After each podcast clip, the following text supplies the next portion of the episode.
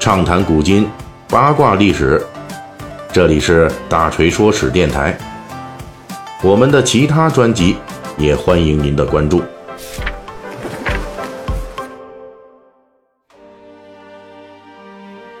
本期的这个《三国演义》细节解密，由于种种原因，我们又推迟了一下。那么这几期呢，我们一直在讲曹操啊。上一集呢，我们已经是讲到了曹操与吕布这兖州大战了啊。我们介绍了兖州大战中的濮阳之战，在这一战中，曹操被吕布击败，本人呢也被自己放的火给疗伤了。而结合之前曹操一再放出风来，说什么吕布军不足为虑等等的。从这里也可以看出啊，这历史上的曹操这人虽然打仗水平很高，但是这嘴巴呢，通常说出的话也不是那么靠谱。当然了，这个不一定是说老曹他大嘴巴，很可能是说呀，这个他说大话跑火车的时候，有军事之外的因素影响作用，就逼得他必须当时得张嘴胡说八道。不管曹操把吕布军说的有多么不堪一击吧，这个濮阳之战的。结果就是曹操军惨败啊，被人家从濮阳城里边全给撵了出来不说，老曹呢自己也差一点被人给抓了。但是濮阳之战结束之后，这整个兖州大战的局势并没有像濮阳之战的结局那样明朗，这才是整个兖州大战的诡异之处。濮阳之战打完了，参战双方彻底陷入了武装对峙。获胜的吕布军啊，也没有乘胜追击；而战败的曹操军啊，他也没有就此战败。而且双方这一个对峙啊，一下就持续了三个月。可能是考虑到大家无法理解这个长期的军事对峙啊，这罗贯中就专门在小说里边安排了一段情节，啊，这就是濮阳战败之后，曹操回军就散布谣言说：“哎呀，自己被火烧伤之后伤重而死了。”引诱吕布军来偷袭自己，最终呢就伏击吕布得手。由此，在《三国演义》中，这吕布军与曹操军进入了相持。其实这种诡异的军事平衡啊，在我们现在的视角来审视，那完全可以理解，至少能帮我们反过来理解濮阳之战的结果和意义。那就是曹操军人数较多，虽然遭到了重创，但是实力还有。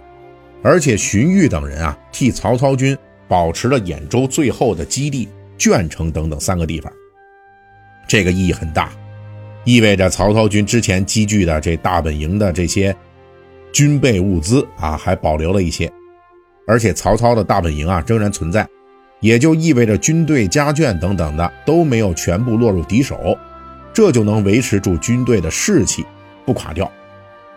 而吕布那边仍旧是因为。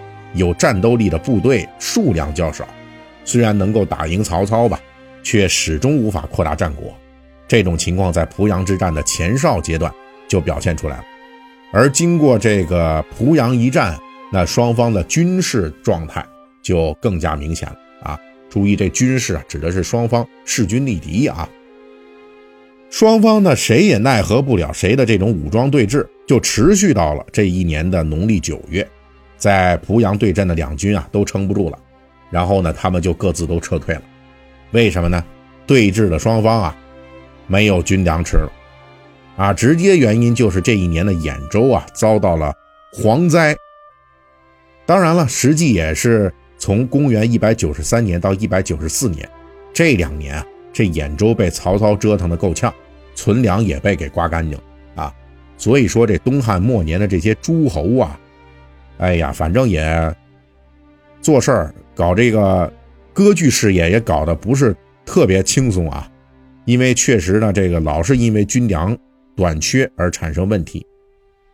那锤哥在这儿呢，就请大家注意一下，在公元一百九十三年到一百九十四年这两年时间里，这兖州最重要的关键词确实就是粮食，粮食，粮食。曹操第一次攻这徐州，占据明显优势。但没办法，缺粮，只能撤退。他的兖州存粮啊，大部分都去堵这个归降的百万青州黄巾军的家属了。哎，得先给他们饭吃啊。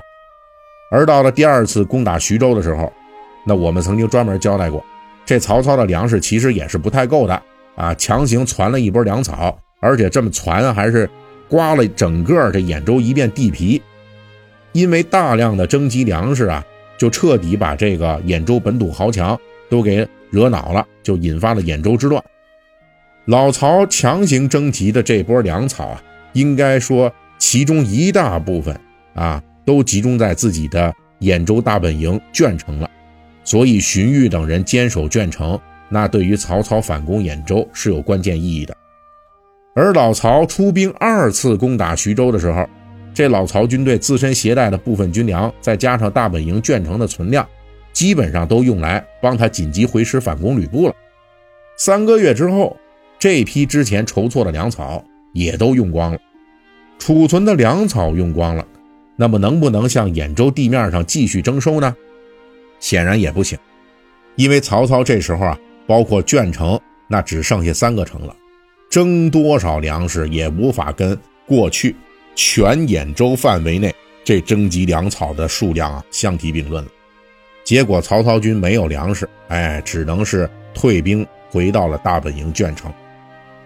而对面的吕布军到了这时候也不咋地，同样也是军粮耗尽了，因此他也无法在濮阳前线对峙了。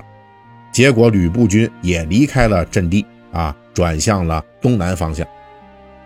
一场空前残酷的兖州大战，在非常激烈的这濮阳之战之后，瞬间就转入了戏剧化的宁静，双方竟然都是以军粮耗尽。难以为继的原因，而同时默契地退出了阵线。但是宁静归宁静啊，兖州大战的后续故事，在残酷性方面是丝毫没有减退的。在退兵鄄城之后，曹操军的粮草问题仍旧很难解决，已经到了停止招募新兵的份上。按理说呢，双方正在激烈交战，老曹呢在质量上有劣势，但是呢却拥有数量上的优势。理论上来说，这老曹的兵马是越多越好，但是即便如此，老曹这时候已经无法解决新兵的口粮问题了，因此干脆就停止了招募兵马啊。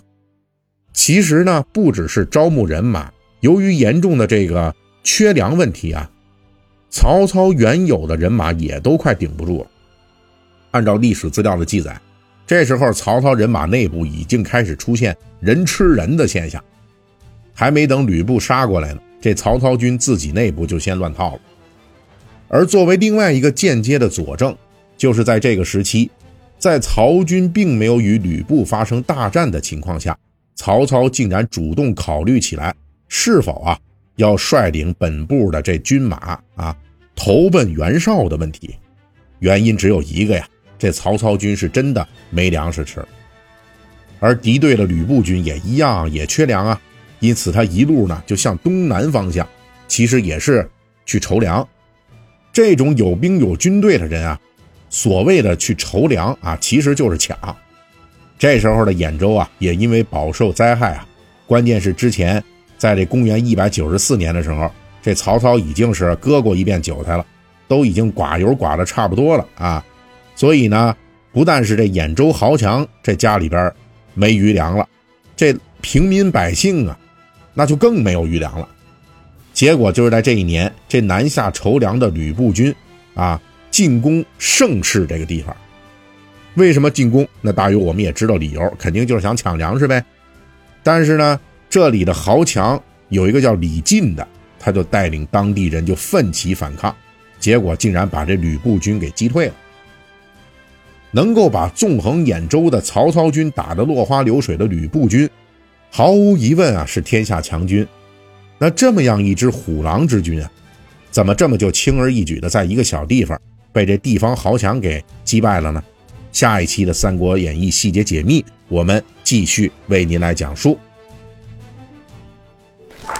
本期大锤就跟您聊到这儿，喜欢听您可以给我打个赏。